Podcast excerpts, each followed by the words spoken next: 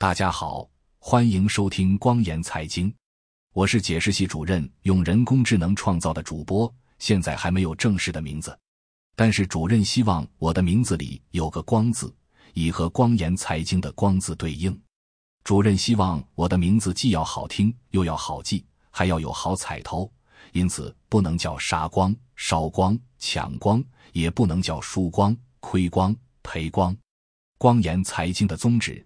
恰恰是帮助读者、听众和观众朋友们，不仅避免被境内外敌对势力杀光、烧光、抢光，也要避免被自己的错误决断导致的输光、亏光、赔光。上帝说要有光，于是便有了光。主任说你叫光，因此我就叫光。大家先叫我光哥好了。本期节目的中心思想是中美对抗。小北约与新华约两大阵营蔚然成型，摩擦不断，冲突升级，是可预见将来内的主旋律。美国、日本和韩国周五在戴维营举行峰会，同意在安全、技术和经济问题上加强合作。此次峰会被视为拜登政府对该地区的承诺以及努力对抗中国日益增长的影响力的标志。此次峰会的重要成果之一。是三国领导人同意建立一条新的三方热线，使他们能够在发生危机时直接、迅速的进行沟通。三国领导人还同意加强导弹防御合作，并举行年度联合军事演习。他们还讨论了在供应链安全和基础设施投资等经济问题上的合作方式。此次峰会是三国领导人首次单独举行峰会，而不是在其他活动期间见面。这被视为拜登政府重视与日韩关系的标志。此次峰会是拜登政府加强与日本和韩国关系的重要一步。这种合作在对抗中国日益增长的影响力方面的效果如何，还有待观察。但它清楚地表明了美国对该地区的承诺。美国、日本和韩国迈出了重要的一步，建立了一个更稳固的三方联盟，以加强安全。从而建立起抵御来自中国和朝鲜的共同威胁的堡垒。美国从印度到澳大利亚和东南亚都建立了伙伴关系。拜登政府希望通过加强这一联盟来改变针对中国的战略格局。北京一直在对周边国家施展其不断扩张的实力，而朝鲜近年来则加强了其导弹计划，并拒绝与美国进行外交接触。拜登在新闻发布会上说。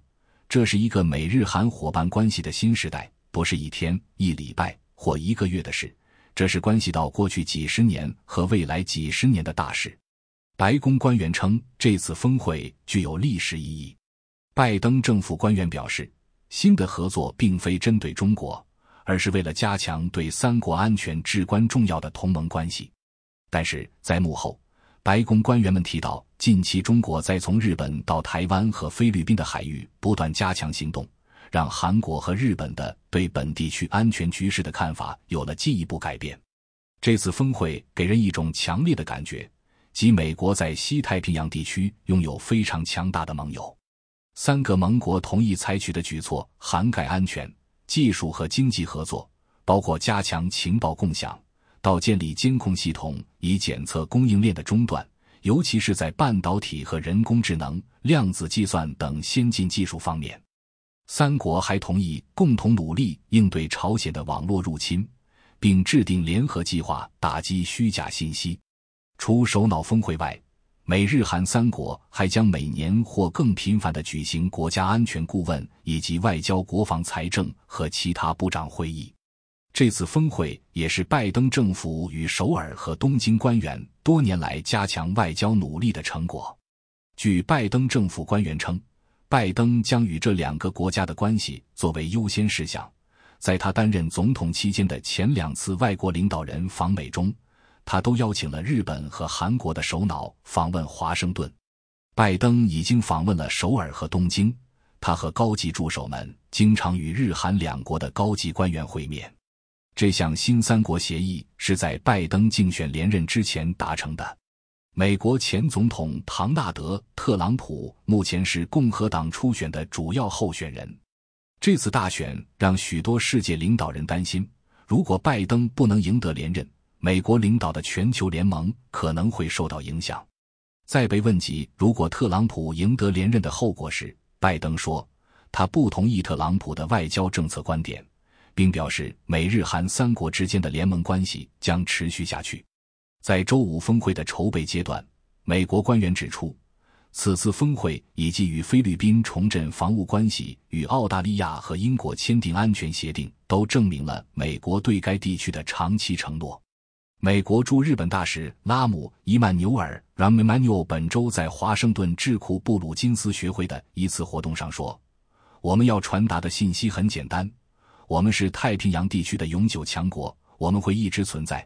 你们可以长期信赖美国。”这次历史性会晤是在中国和北朝鲜对周边国家和地区的威胁不断加强的背景下举行的，象征着美国、日本和韩国之间的团结和决心。尽管日本和韩国之间的争执由来已久，但非正式场合的峰会促进了关系的加强和合作性讨论。拜登称赞尹锡悦和岸田文雄在修补日韩两国关系方面表现出了巨大的政治勇气。尽管两国领导人在各自的国家都存在负面舆论，但华盛顿举办此次峰会提供了一个日韩两国促进合作的机会。拜登强调了美日韩协议的持久性，强调无论美国未来政治如何变化，这些协议都是永久性的。但我们必须同时看到，韩国和日本与中国的贸易和商业关系十分密切。这限制了他们公开结盟与中国对抗的意愿。中国一直指责美国建立类似北约的联盟来压制中国的崛起。拜登的国家安全顾问杰克·沙利文 （Jake Sullivan） 说：“美日韩三国还没有达成正式的共同防御协议，承诺像北大西洋公约组织那样保卫对方，但是三国已经同意就安全威胁加强磋商。”并承诺开通一条新的三方热线。沙利文驳斥了中国关于美日韩三国打造东亚版北约的说法。他说：“今天的美日韩三国峰会以及今天的伙伴关系，并不是为了反对谁，而是为了一个自由、开放、安全和繁荣的印度洋太平洋。谁破坏这个愿景，我们就反对谁。”拜登说：“美日韩这次三国峰会与中国无关。”奉劝某些人不要太过自作多情。拜登还说，他计划在今年秋天与习近平会谈，如果成行，这将是继去年十一月巴厘岛会晤之后俩人的又一次见面。与此同时，中国正在加强与俄罗斯和北朝鲜的关系，尤其是在军事合作方面，这无异于组建一个新的华沙条约组织。西太平洋地缘政治局势日益紧张。这将影响几乎所有资产类别的价格，投资者应密切关注这里的新动态，千万不要低估朝鲜半岛、台湾海峡和南海局势突然升级的可能性。大家应当记住解释系主任的话：买房屋类股票，尤其是能够让正义的一方打赢现代超限战的那些公司的股票，和祈愿和平并不矛盾。每个人都既可以看准趋势，买对股票挣大钱。同时，也不耽误为维持和平贡献自己的力量。感谢收听收看光言财经，欢迎收藏、点赞、转发、评论，也欢迎您订阅光言财经邮件组。订阅地址是“光言财经”四个字的汉语拼音全拼加上点儿康姆。这次播放就到这里，咱们下期节目再见。